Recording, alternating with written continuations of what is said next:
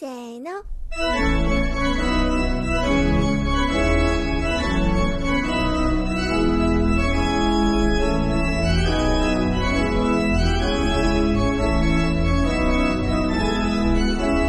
张小年的约饭日记。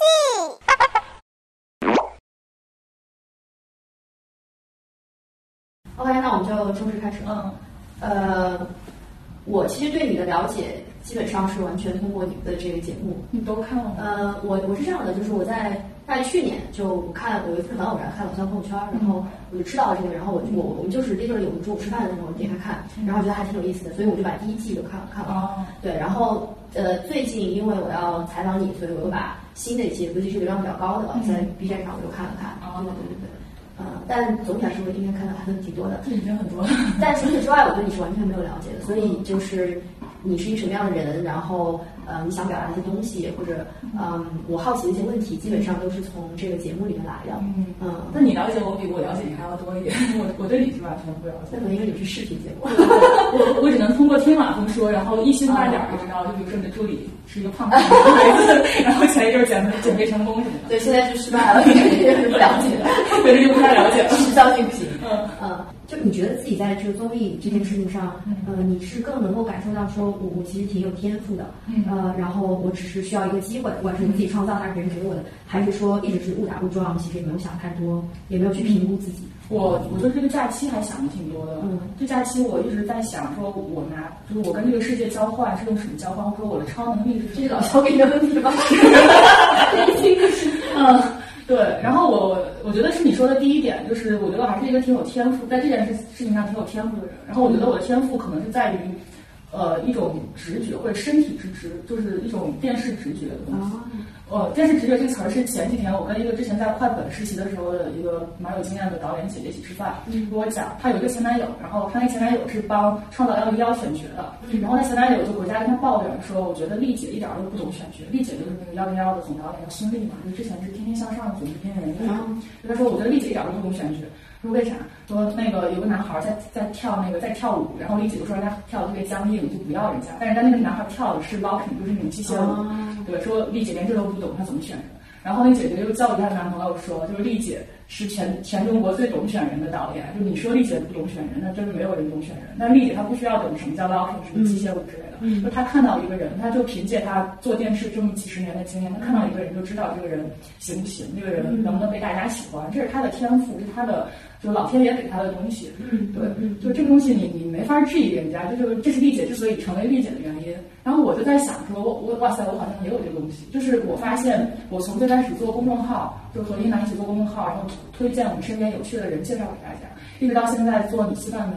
就是我发现我做的好像是同一件事情，就是发现我周围那些特别我觉得特别有魅力的人，然后用我们的画风，用我们的语汇，用我们的方式去把这个人。给他烘托出来，或者他就是让他就就说白了，就是他上我们节目，会让他进入我们的推送，然后把他给大家看。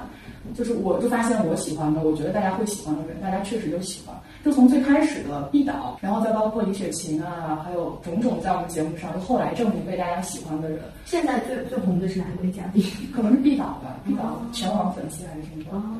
然后还有一些就是呃，所以你其实可以像一个星探一样。对，我觉得我蛮像这个的，就是我就在他身边，我也我我永远都不想当那个主角或者当那个给大家故事的人，但我很想很喜欢做把主角推出来给大家的那个人，因为我相信大家最后会知道是我把这个主角。就是你更享受策划、内容策划这对种幕后的我特别不享受表达，我是一个很很怕表达的人，所以你看我在节目里的，就是每季我都坐在那儿，但其实我挺不想出来，我挺不想做一个艺人或者网红或者怎么着，我挺不喜欢这件事情。就是如果你的节目有这个条件的话，比如说有足够多呃好玩的人，你是 OK 自己不出镜。当然当然，就如果我能请到高晓松，但是张楠要不能不行吧？对，当然我当然是想做一个台前的表达者，他有表演欲望，他很喜欢表演，对，但我不喜我不喜欢，我觉得即使我有天赋，我也不喜欢这件事情。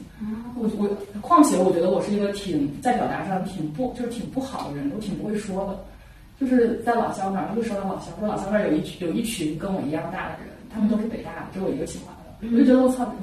我的天哪！我就觉得我的天哪，就这群北大的人太会说了吧，就是随便问他们一个什么问题，他们就可以跟你侃侃而谈，然后他们可以看到本质，然后给你分析这个逻辑，什么框架，对吧？但是我就不行，我发现他们好厉害，那我就很难。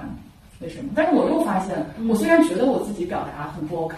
也不会像他们说出那么多有道理的话，但我发现大家很爱听我说话。就是每因为那个他们开会每次有一个一句话环节，就是最后你要说出你对这次会议印象最深的那句话。那现在好多人都会说我说过的那句话，因为可能我的话就没有那么多的逻辑或者理性的东西，都是我的一些感受，然后大家会觉得那感受很好玩，是他们印象深刻，就比较真实。对，可能是。其实因为你刚才说圆桌派，其实嗯，我觉得因为我也我的成长这个经历也是经历了，就比如凤凰卫视这一代主持人，然后我也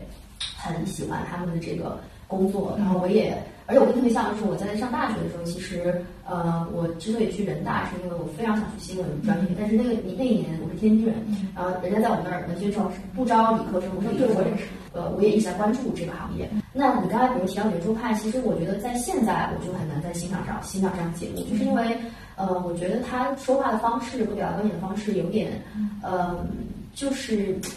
过于北大式的这种表达，就是非常公知，然后而且我非常不喜欢看，比如说，呃，虽然里面有女性，比如说蒋方舟，但实际上我非常不喜欢看他们，呃，一些嗯高级知识分子去评论一些自己并不了解的人的生活，比如说我会看到他们评论现在。呃，年轻人、大学生很穷，那他们会他们去借钱或怎么样？然后或者是评论女性怎么怎么样？实际上你在评论一些跟你的生活距离非常远的一些人和事儿，对，我觉得你是没有这个资格的，而且你说说出来的话就是略显狭隘。嗯，是这样的，这是当时李雪琴在他在就我们第一季第一季第一期的节目里批评我的，就是聊到说找对象会不会找那个比你学历低的人？我说完全没有，我当时说特别屌，我说特我说我觉得他们特别好呀，们交流可以知道很多不同的事情呀，我很喜欢和这些人打交道呀。对，然后李雪琴就说：“你就是带着那种自上而下的拍纪录片的视角去跟他们交流，你根本就不是和他们平等的交流，你是抱着猎奇的心态，就说你就是在看快手。”对，我真的跟他们聊了一些。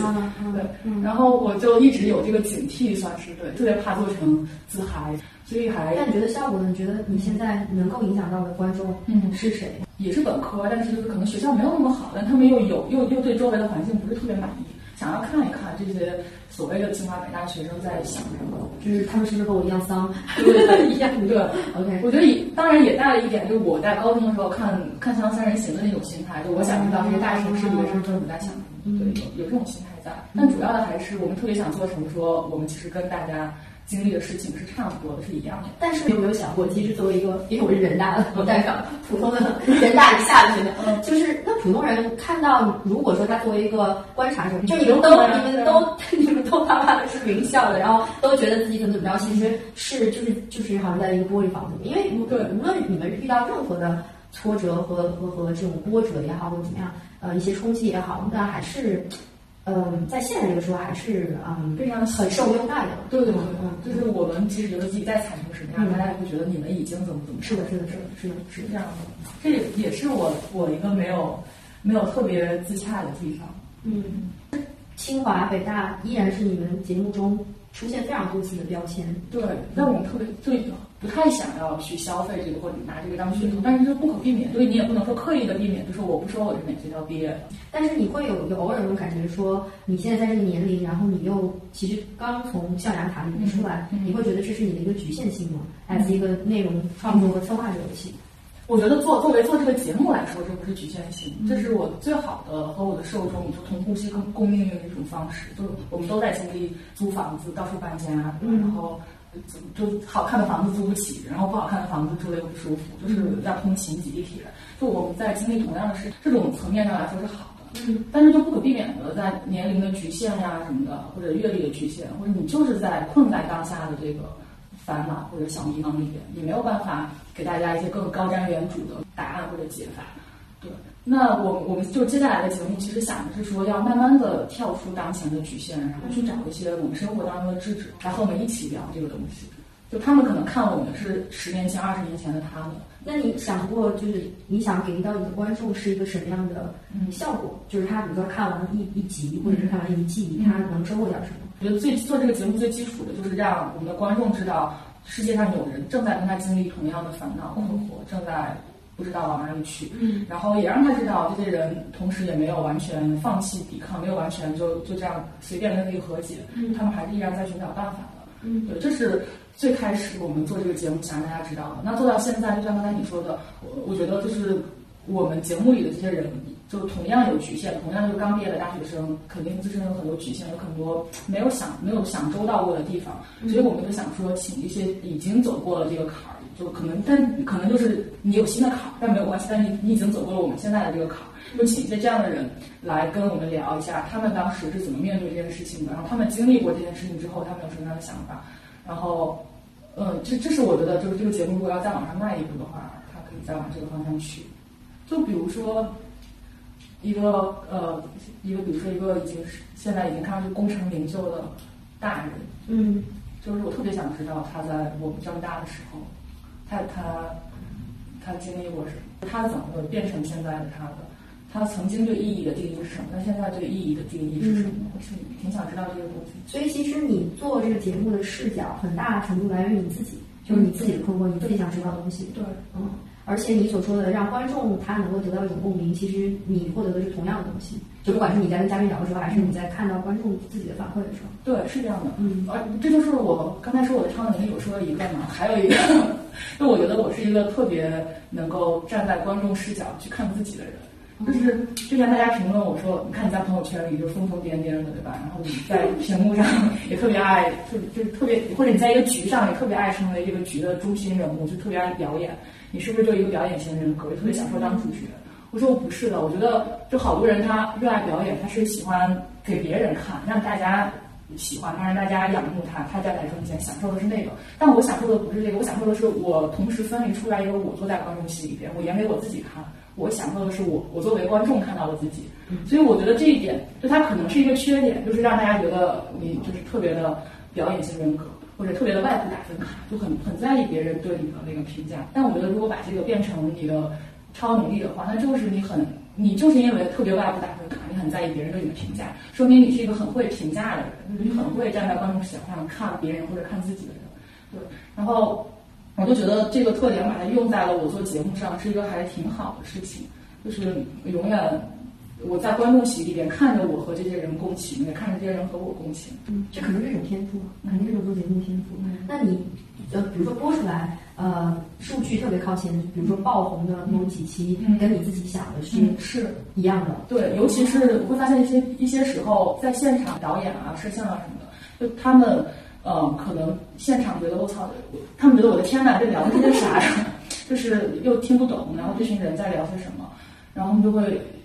有点着急，或者有点就录完之后跟我说说，我觉得这期剪出来不太行。但我就是有那个直觉，我觉得这期剪出来肯定很好。就后来证明，果然那几期的数据特别好。比如说哪个是？比如说第一季你看过是吗？第一季的时候毕导来的那一期，嗯，现场就他们觉得太尬了，尤其是那个男孩剑桥吴亦凡，说就是。又不会说话，然后又不会接梗，但是我就觉得他很好笑啊！就我觉得他说不会接梗就是他的魅力。就剪出来之后，大家就是喜，就是果然喜欢的就是他不会接梗的那种，就傻傻一个男，但是又很聪明的这种魅力。嗯，对。还有就是，我觉得主这个东西主要还是体现在看人上。就是还有一期是找一个北大的男孩，他是北大毕业之后去泰国当和尚。然后拍 vlog 在 B 站上放，就小火，没有大火。对，就那天偶然跟他吃饭，我觉得哦，这个人好有意思呀。我说你要不要来上我们节目？因为他是那种自带，就自己自己很好笑，他自己不知道。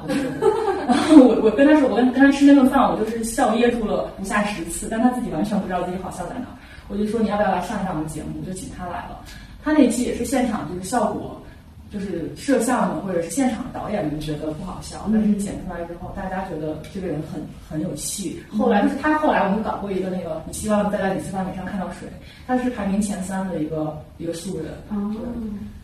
所以就是选角的这个工作非常重要，就是你能发掘有趣的人，这么说吗？我觉得我挺能的。嗯，一方面是呃有这个，我觉得有这个直觉在吧，还有就是我挺，就我知道我要干这件事儿之后，我还挺努力的。就比如说，我现在每周都要跟各种人约饭，我觉得这个人只要有点意思，我就跟他约饭，跟他聊。哦，嗯，哇，这方面我向你学习，比较努力的在干这件事情。我就随缘，就是，但是我确实会觉得说，这是一个，嗯，这是一个才华，就是就是去去去，你能够挖掘这些人，但是同时，嗯，就是他很主观。嗯，就我昨天前前两天晚上，我有朋友来我们家吃饭，他也是听我的播客，然后给我推荐推荐两个人，是他觉得很有意思，都是微博也是。呃，一个几十万，一个上百万啊，然后属于一种码农，然后呃，很多的观点很有意思。嗯，但是我我我看了微博和我看了他们很多观点之后，我就觉得没有意思，我觉得这不是我的体系里的那个有趣。嗯，我就觉得我感受不到这个人的人格上面的那个有趣的点，因为有趣体系里边的那个有趣。对，因为有趣是，比如说有趣是需要冲突的，嗯，就是有趣是需要矛盾的，嗯不管是我跟你的矛盾，还是你跟你自己的矛盾。我还有一个理论就是说，呃，如果说你觉得一个人不够有趣的话，我觉得一定是我自己的问题。嗯。呃，包括我刚才举的这个例子，我不是说他就不符合我的有趣的标准，他就呃不有趣了，而是说我没有这个时间和成本对。去再调查去 investigate 这个人他的点在哪里。但是我由衷的相信每一个人都有他有趣的点。我觉得关键是你要建立一个有趣体系，你才能判断这个人是不是你你体系里的有趣，不然你看谁都有趣，我觉得这个还挺重要。的。所以你的体系里的有趣，就除了你刚才说的有有有矛盾点，嗯。这个人他没那么自洽，非常好玩，还有什么？我觉得就是有点儿，就是我我的感觉就是你还是要在某一个方面有点儿那种阿甘精神，嗯就是嗯，你还是要在某一个方面挺沉浸、挺沉浸在自己的世界里面，嗯挺。你看，二零二零年其实很明显，就是我一直就说一九年年底，我就有这种感觉，包括二零二零年更加强，就是我觉得就是一个回归真实的嗯时期。嗯我觉得在这个时代，你是很难去坚持相信一个东西的。嗯嗯，但是有些人他就是在某一方面还蛮，嗯，就是不太管别人怎么怎么说怎么想。他比如说，那从我的角度，我看到你们节目有一个，就是之前讲他那期流量也很高嘛，就讲他呃走仕途来走公务员这条路线，对吧？这对我来说是很是很新鲜的，在因为在我的价值体系里，我会觉得说，怎么可能有优秀的年轻人想去走仕途 不符合我的那个就是价值观，但是这个其实跟年龄没什么关系，我觉得是我自己的圈子，因为我是做金融、互联网都是很自由的一些行业。呃，那我就，然后又赚钱很多，就是金融行业。那那你说你走仕途，你又受人呃去，就是不是你自己能控制你的命运，然后你又赚钱那么少，然后你又那么的苦苦逼，嗯，这个就很不符合。但是有可能在他周围的圈子里面，他觉得我们是。对对对对，他觉得就是哇，我就是走仕途或者是当官儿、考公务员，这个是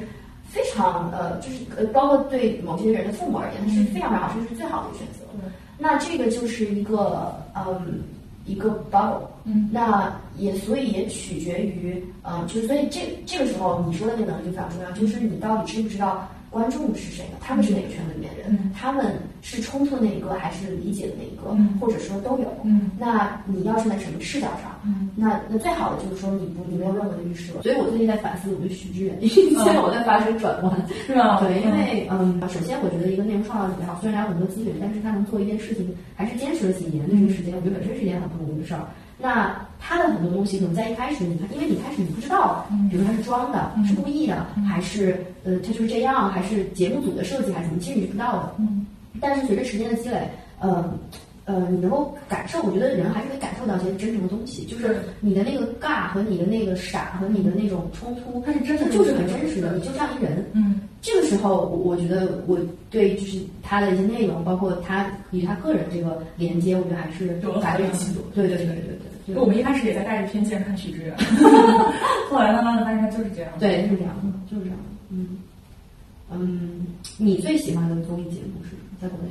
就是十三幺了。哦，是吗？嗯，我我我越而且是越来越喜欢十三幺。嗯，而且我最近在做一件事情，就是就是我之所以拍这个视频也是，我就想把跟每次跟朋友的聊天也好，约饭也好，就是不加一刀不剪的放出来。然后我放了三期在网上已经，就发现好多人说哇塞哇塞，这是九五后的十三幺，就是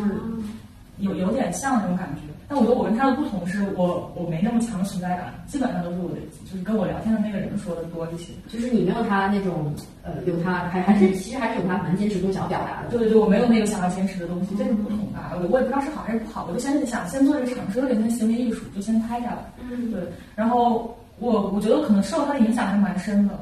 一开始我有就是之所以做你吃饭没，嗯是因为我们比较害怕去讨论宏大议题，去讨论意义啊、什么存在啊，就是怕人说我们装逼。哦，嗯，特别怕这个。就你刚，就你刚才说，的你你觉不觉得那些不是清北的人看你们，就会觉得你们有点无病呻吟或者怎么着？我特别怕这个。嗯，所以我们做你吃饭没是刻意的，就是尤其是前几期在刻意的聊一些轻快的生活化的话题。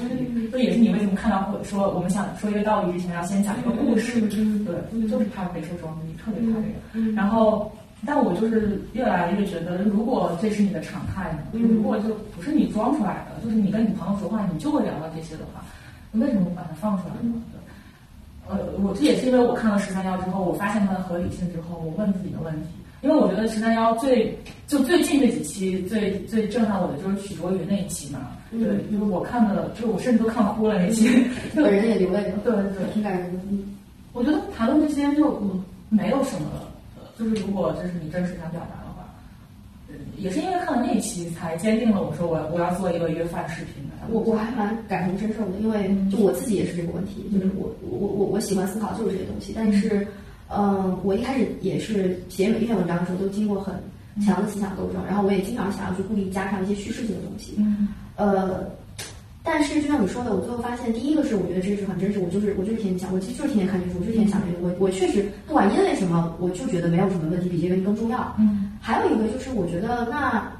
不管你可能不赚钱，或者你可能非常少数，或者你只被极少数的人理解，嗯。甚至没有人理解你，但是那你不去做这件事情，所有人都去做呃大众喜欢的事情，那谁去扮演这个角色呢？嗯。嗯，我其实很好奇，就是现在，尤其是二零二零年，嗯。就是世界上在发生这些东西，对于你们这一代人，因为我是八九年的吧，嗯。我就我们差六岁，一九五年的，对。就是对于你们有没有一个冲击？因为我最近，呃，我身边的人肯定蛮多冲击，因为正值迈入中年的那个，就是大家也都有正经工作，然后也也有一些压力，然后也。而且最重要的是，即使不是说你现在的生活会崩塌或者是特别大影响，而是大家都在担忧它会影响你三十到四十岁这个所谓最重要的人生阶段，就是说我的可能性会不会减少了很多，嗯。或者是说崩塌了很多，嗯。呃，所以会有一种更大的焦虑。嗯。那你们的话，嗯，我觉得还是蛮蛮不一样的，就是可能在毕业不久的这个这个门槛，而且我最近在读一些，嗯，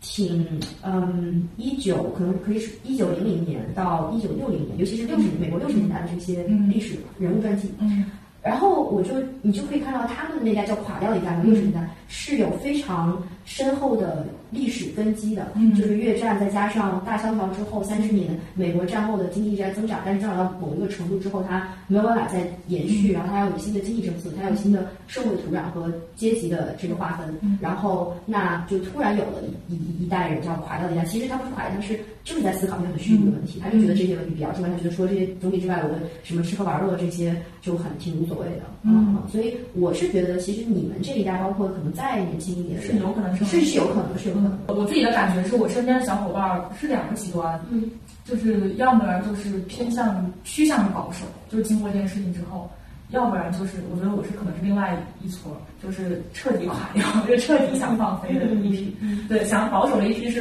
是因为最近就疫情隔离之后，开始跟小伙伴聚啊什么的，发现大家都开始羡慕那些去体制内的人了。哦，之前是很少，就之前都是体制内的人在跟我们抱怨说，哎呀，好无聊呀，哎呀，干工作也好没意思呀这种。现在大家就纷纷开始说，哎呀，你们的福利真好呀，哎呀，你们就是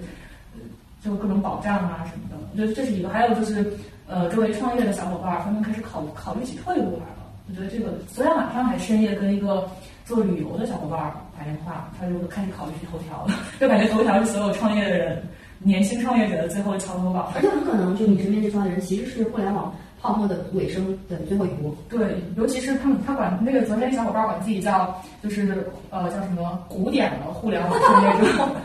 就是因为他做的是那种社交啊、旅游啊这种还偏古典的这种，那而且他就是他其实他自己就面临两个趋向，一个是趋于保守，就是去头条，嗯做那个月薪三四万的一个工作，然后另外一个就是。去做现金流特别大的工作，就是在他这种古典的互联网创业者眼中，一开始所不耻的那些，就是做社群啊、做下沉的东西啊，对，去做那个，就比如说一个会员九九九那种，他他一开始特别看不起那种，但他现在觉得那个人牛逼炸了，就是说这种传销在下沉市场里的传销能力也是一种能力，就当时我特别不耻那种能力，但是经过这件事情之后，我觉得活着才是硬硬本事嘛，就他趋向趋向可能趋向于那个地方。对，我觉得，我觉得他是一个挺典型的，我周围的人面对这件事的一个两两种趋向吧。嗯嗯，目前感觉是趋向于保守的人会多一点。是吗？那你为什么能就是垮掉？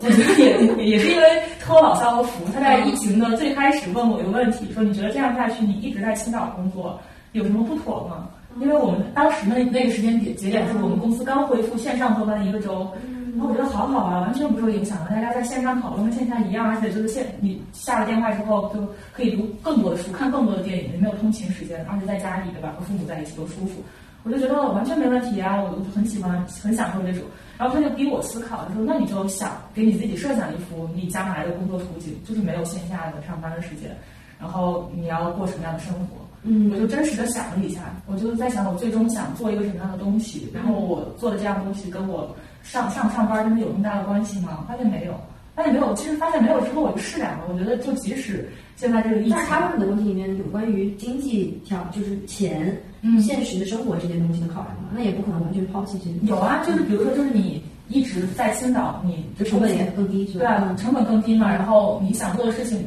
其实也不需要你一直在北京，然后租房子啊、什么通勤啊都不需要，对吧？我将来特别想做一个纪录纪录片厂牌，然后我就养一群纪录片导演，然后他们就完全不用管商业上的事情，他们就去他山讲他的东西就好。然后我可能我我这边有商业的资源帮他们对接进去，但是我也不是完全做商业的事情，我更多的还是关注那种，所以我特别想做这样一件事情。那我就想说，我做这样一件事情，我为啥要在北京呢？我为什么不能全世界到处去带感觉好像那个好那个，就是有一些那种心灵，不是鸡汤型的，就是那种怎么说，就是也不是鸡汤，也不是宗教，就是 in between 鸡汤和宗教之间的这种心灵学，然后它都会有。有有点类似，所以就是，那你就先去想一个嗯最终想达到的那个 picture，对然后其实最终就是你会发现也没有那么远，对就是你自己的脑子里面给他设置了几个坎儿，嗯像超级玛丽一样，你非得给他弄得关。但其实你你如果 go there，你只是需要一点勇气。对啊，我最近疫情期间呢，我的工作呃内容没有太大的嘛，但是也是形式上的变变化，因为我也想，因为我女儿她就不上幼儿园了，嗯然后我也想多点时间陪她。然后我最后总结出来，我觉得人最佳的工作时间是每天平均每天呃不超过四小时。是知道对。我觉得这这个状态就是真的很爽，然后而且我说的这个是可以包括周末的，因为呃，我当然我的前提是最好还是做一些你自己喜欢的事情啊。但是我的意思就是，因为是你自己喜欢的事情，因为尤其是内容创造这种需要灵感、需要生活的经历、需要积累，不是说天天在那麻木的就输出的这个事。那我觉得四呃四个小时工作，平均每天四个小时工作，你是可以高效且幸福。对，然后平时你的这些生活其实也在，也不用说工作，但是跟它是有关系的。滋养你的工作。对对对，在滋养你，我在滋养你自己。嗯这种滋养可能是间接的，比如说你把身体养好，我最近就是跑步、瑜伽什么，我可以我可以每天都跑步。嗯那心情对吧？你别得抑郁症什么的，不要失眠。嗯呃，然后家庭对吧？然后这些很很基本的，你的作为一个人的保障。然后，那另外就是你是不是能够观察到这个世界的变化？那我觉得这件事不仅仅对于内容创造者，比如说对于一个投资人来说，你不观察世界变化，你怎么你怎么去去预测未来呢？你不预测未来，你怎么去下注呢？对啊，对，其实对于很多人来说都是大有裨益的。只是当然，我们现在不是说所有人都有这个条件，就很多人还在为这种幼儿斗争。我们公司有有四个内容导演吧，有一个是调酒师，就他就会在他的工作之余去做调去酒吧里面调酒。然后他的那个调酒的工作其实会很好的反哺他的内容导演的工作，因为他在调酒的时候会听到各种各样的故事，我们很需要他的故事，以及他在调酒的时候和别人的那个对话的能力、交流的能力，其实是一个导演特别宝贵的一个素质。对，再包括有有人是摄影师，然后有人就平时特别爱出去旅游，就各个国家疯玩的那种。那、我觉得，哇塞，我们公司要是以后不做八了，他们完全可以有更多的时间去做这些事情，那岂不是就会更好的反哺这个工作？其实我说你你你们是有可能是垮掉的一代，跟我自己和我身边人相比，其实我觉得那个差别就在于我确实经历过那个路径，嗯就是毕业之后要找一个最靠谱的、嗯最赚钱的怎么怎么样，然后经历你觉得平台怎么怎么样，然后你要还要去经历最 exciting 的东西，大家都崇尚的一些东西，嗯呃，然后再垮。嗯然后，但是我觉得真正的垮掉的一代是可以从学生时代之后，或者是从学生学生时代开始就直接垮了。嗯然后我是非常羡慕这这一代的这种生活方式，就是你不用，反正世界都这样了，就可能很魔幻嘛，那你还追求啥？你就直接垮掉。嗯，但这也是一个机会。嗯啊啊，我是蛮蛮羡慕我也很羡慕那种，我觉得我我觉得我还不算直接垮，直接垮嗯，我还探索了一阵儿。像我我本科的时候还去什么团中央实习，还去国资委实习，就那种特别红砖的地方。嗯我是我是真实的在那儿工作过，我知道我不喜欢之后，我才开始那什么的，所以还是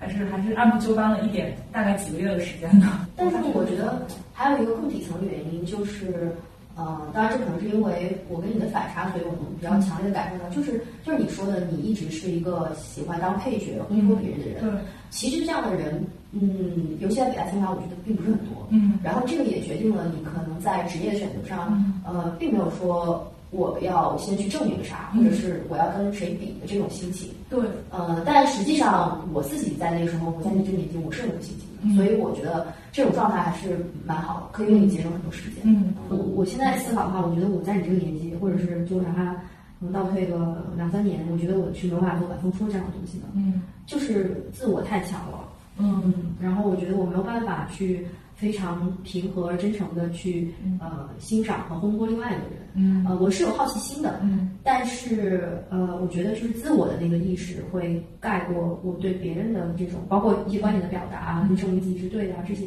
嗯。我觉得还是蛮明显的变化。啊嗯嗯，所以我觉得这个其实是做一些特定类型的，比如说你现在做的综艺啊，嗯。这个挺挺重要的一个素质，但确实很少人会有。哎，那你在比如说你在我这么大的时候，你有就是看到周围那些特别有世俗意义上的成功的人，你是怎么想？我是特别容易看到，因为我们这个行业，我当时在做金融嘛，嗯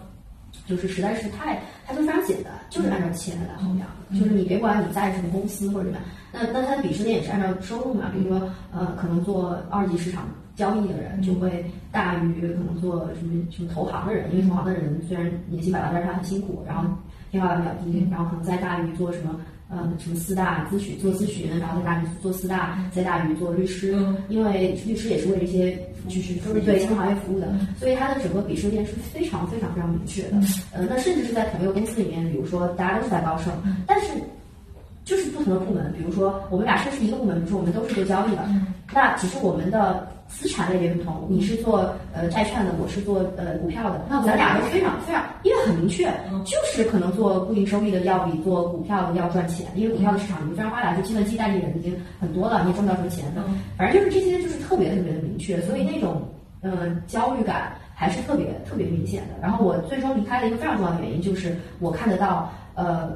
比我聪明，然后比我对这个东西也更有 sense，做得更好的人，然后呃我能看到他们赚多少钱，呃我我我我可能会某一段挺向往的，但是我也能看到我跟他们智力上有差距，你知道吗？就是还是挺残酷的，所以你就会看到很多 asshole 他就很成功，嗯。然后你就会怀疑人生，你就觉得说，这种混球，就是这种就真的是我不是不是夸张，你把一个决策的时间缩短到几秒钟，然后这几秒钟可能是关于你自己的可能上百万美金、上千万美金的一个收益，而它又会在你做完这个决策之后的很快的时间，比如说几分钟里面就写在这个所有人都知道了，就所有人都知道，所以你就会人的那个个性会暴露到一个极限的程度，就是我会看到我的同事。呃，因为一个东西他很着急，有一个有一个做技术的人在在在帮他做一个技术上的东西，但他很着急，把一把叉子甩过去，然后差点差点甩到那个人的头上，因为这个是个光头，这个印度人特别可怜，就是然后这种孤立，然后我会自己亲身经历到，在一个 global 的，就是全球可能同一个团队，全球所有人都会听到一个对讲机上有人在骂我，因为我做一件事情做慢了，就是你经真实的体会到这个东西，嗯非常非常真实，然后你就会对整个体系和 system 有一个，呃，我觉得是是就是你在年轻的时候，我觉得我当时的状态是说，我想要征服它，就是我想要证明我在这么严酷的环境下是可以活下来的。我是个女孩，我是个亚洲女孩，我也不比你差，因为我们团队都是白人男性。我觉得是经历过那个时间，而且那个时间可能一年甚至更长。嗯 before 就是到最后，你就觉得说，哎，太不值当了，就是我的身体、我的心灵，嗯 就是这根本就就是太太不值得了。就哪怕我最后得到了这个东西，然后你当你你来到了你的那个崩溃的那个点上，然后你的整个的价值观才会一下子崩塌。嗯而且这种事件在你人生中可能不只需要一次，你才能更清楚地认识到自己。嗯这就是每一个年轻人都会经历的，我觉得。嗯嗯，所以我就说我还蛮羡慕你的，因为或者是也可能我还没经历过对，咱可以，但是同时也需要很多的幸运，能够让你不去经历一些冲突。是嗯，所以，所以，所以，所以我我我老公他就经常就是他他的他的那个烦恼点在于，就是觉得我们人生太顺利了，嗯然后我没有经历过抓马，嗯我没有经历过惨败，嗯，然后我没有经历过生离死别，对他会不会就是他会觉得有点担忧。我也是，我跟他有一样想法。那你你你为什么想你的这个挺排在你前面的这个理想里面，为什么做一个纪录片的嗯厂牌或者是导演会是一个你自己很想做的事情？我就觉得真实确实就是真实确实比表演更能打动人，更有力量。这是我一直的信条，也是我其实做做节目，就是即使我现在在做综艺节目或者拍 vlog 拍这种 vlog，其实我觉得我做的还是都是真实的，就是没有那种真人秀或者脚本的东西在在在框住你。然后再加上我们学院就是一直倡导的怕的是影像人类学嘛，就是你要你要拍一个纪录片之前，你要扎在那个村子或者扎在那个你的拍摄对象旁边，跟他一起生活很长时间，两三个月是短的。就是要生活很长时间，你把自己完全浸润进去、进入进去，然后你再去拍这个东西。然后你做了足够多的田野调查，你做了足够多的文献，你再去做这个事情。我觉得这这不是说我们现在随便一个人说我要去拍纪录片，然后就就你以为你在拍纪录片，但其实你就是在录像而已。我觉得不是那种，对我我就我对这件事儿还是有特别大的那种仪式感或者神圣的感感情，就是朴素的神圣的感情的。对，然后再加上我我自己独立真正的拍一个纪录片，是我大四的时候。就那次给我的体验是特别深，然后也特别影响我今后的一些选择吧。就是我去一个精神病医院，然后是一个男病房，在男病房里面住了一个多月，然后拍了我的毕业作品。嗯，嗯，对，就是针对那段经历对我的那个改变或者体，就是我的体会还是挺大的。那就是跟他们在交往交流的过程中，就觉得很快乐，没有负担，然后我就完全可以做自己，我好好喜欢那个感觉。然后，所以我觉得就是纪录片。带给我的可能不只是我去记录别人，同时也让我特别自在的在一个没有人认识我的环境里边去做自己。然后就是，而且就会后来你拍的多了，你会发现，其实你每次拍一个新的题材，你和新的人待在一起，那个你自己都是一个新的你自己。然后，嗯，每每个时间段的状态都会特别被特别奇妙的一种特别奇妙的方式记录在那段影像里边。虽然那段影像里面没有你，但是那段影像。是你做的，你拍的，那其实就是那个时候的你。我觉得这个好奇妙，所以我就是最近疫情期间就在家看我以前拍的纪录片，我就经常会看哭，就不是因为里面的情节哭，就会想起那个时候的我自己，就会很 觉得好棒，然后就觉得这种形式感觉就是为我量身定做的我的表达方式。嗯，但是纪录片和比如说呃综艺的区别是，它的周期是很长的，对，所以我一直很佩服。嗯，我看到的一些经典纪录片，就是我一直在想的，就是如果我是那个制作人、创作人，我觉得我做不到，因为我觉得我很难五年都不拍一个东西。对，而且我都在，我我我我没有我没有就是动摇。比如说我的选题，可能我第三年我就觉得这是选的什么题，就我就坚持不下去了。嗯，我觉得特别牛逼的独立纪录片导演都是特别简单、特别质朴的人，就包括周浩，然后包括我，我最近今今天来之前我看了一个推送，我还标记了，我想看，就是叫什么？呃，矿夫，呃，矿工马夫陈复斌，对，那个导演是拍了十年嘛，然后他就是借借钱买一个 DV 机，然后就去拍，嗯，就是我觉得这些好好多中国的很牛逼的独立纪录片导演都是特别那种天然的那种坚持吧，然后我觉得这些，而且这些人，嗯，就是没有太受到过这些。外面那些俗世的干扰，我觉得特别像就是在修行的真人的这种感觉，我还挺喜欢这种的。然后我之所以想做一个纪录片厂牌，是因为我觉得我身边就包括我的同学，我清华学纪录片的同学里边有很多很多有这种潜质的人，但是他们我就看到最近他们在忙着找工作呀什么的，所以我就是因为经常跟他们聊，然后我就想，为什么我不做？将来如果我有钱了的话，我就做一个独立纪录片厂牌，我就养他们，然后让他们去拍自己感兴趣的题材。就即使你这个东西需要拍十年五年，那也可以拍。然后即使你中间想换题材，那我就帮你一起想，你到底要换成什么样子。我觉得是一个很奇妙的过程。就是一个纪录片里面的老乡。纪录片界的老乡。嗯，那你觉得在你的嘉宾里面，你自己最喜欢谁？就是你觉得他是可以自圆其说的。如果要说你说在你的有趣的体系里边。最有趣的人，我觉得是大令，就是那个北大毕业去泰国当和尚的那个。就他就是一个他自己给自己定义的，就是一个世俗意义上的 loser。就是本来大学的时候想要跟他的富二代室友一起创业，然后被忽悠上船了。富二代室友是一个篮球特长生，然后呢，正好那一年就是姚明回归中国篮联，然后要什么选拔那些新人啊什么的。然后他这个富二代室友就不想创业，就又回去打篮球去了。然后就丢下他一个人，他一个人也没有办法创业。但是当时就已经过了找工作的时候。他也找不到工作，然后就毕业之后就混了一年吧，就去了一个泰国的朋友那儿，去泰国给人家给一个中泰商会做写自媒体，就干一些北大人都会干的事情，就挺好的。